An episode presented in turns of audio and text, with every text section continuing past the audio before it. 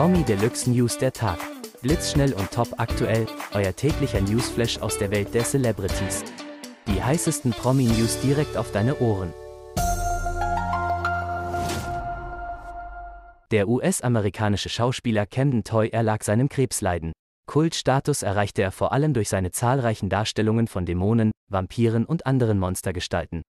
Weltberühmt wurde er dank der Serie Buffy im Bann der Dämonen. Frank Zander kämpft kurz vor Weihnachten mit gesundheitlichen Problemen. Am 11. Dezember wurde er mit dem Rettungswagen in ein Berliner Krankenhaus gebracht. Sein Sohn Markus hat nun ein Update zum Gesundheitszustand des Sängers gegeben. Sein Vater werde gerade im Krankenhaus intensiv untersucht und die Ärzte sind seit heute Mittag guter Hoffnung, das Problem eventuell gefunden zu haben. Die genaue Diagnose stehe aber noch nicht zu 100 Prozent, doch wenn alles gut gehe, wird er schnell und auch zu 100 Prozent wieder fit, erklärt Markus Zander. Sein Vater lasse zudem ausrichten, ein echt Berliner Urgestein geht so schnell nicht kaputt, das wird schon wieder. Monatelang rätselte die Welt, wie Oprah Winfrey so schnell und so viel Gewicht verloren hat. Nun gab die Moderatorin zu, neben viel Bewegung hat sie auch Medikamente eingesetzt. Ohne zusätzliches Training wäre ihr Gewichtsverlust aber nicht möglich gewesen.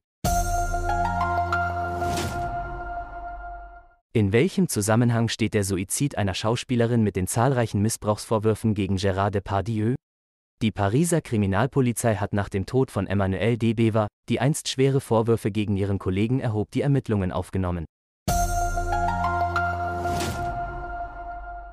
Das Teilnehmerfeld der neuen RTL-Turmspringen-Ausgabe ist komplett. Thorsten Legard wird nach seinem Trainingsunfall und der Absage seiner Teilnahme 2022 zur Show zurückkehren. Mit dabei ist auch Sohn Nico. Nachdem Fretz im Sommer bereits in mehr als 100 Ländern gestartet ist, ist nun auch Europa an der Reihe. Ab sofort können sich deutsche Internetnutzer auf der Kurznachrichtenplattform von Meta anmelden. Auch erste deutsche und europäische Promis haben bereits auf der hierzulande neuen Plattform Beiträge geteilt.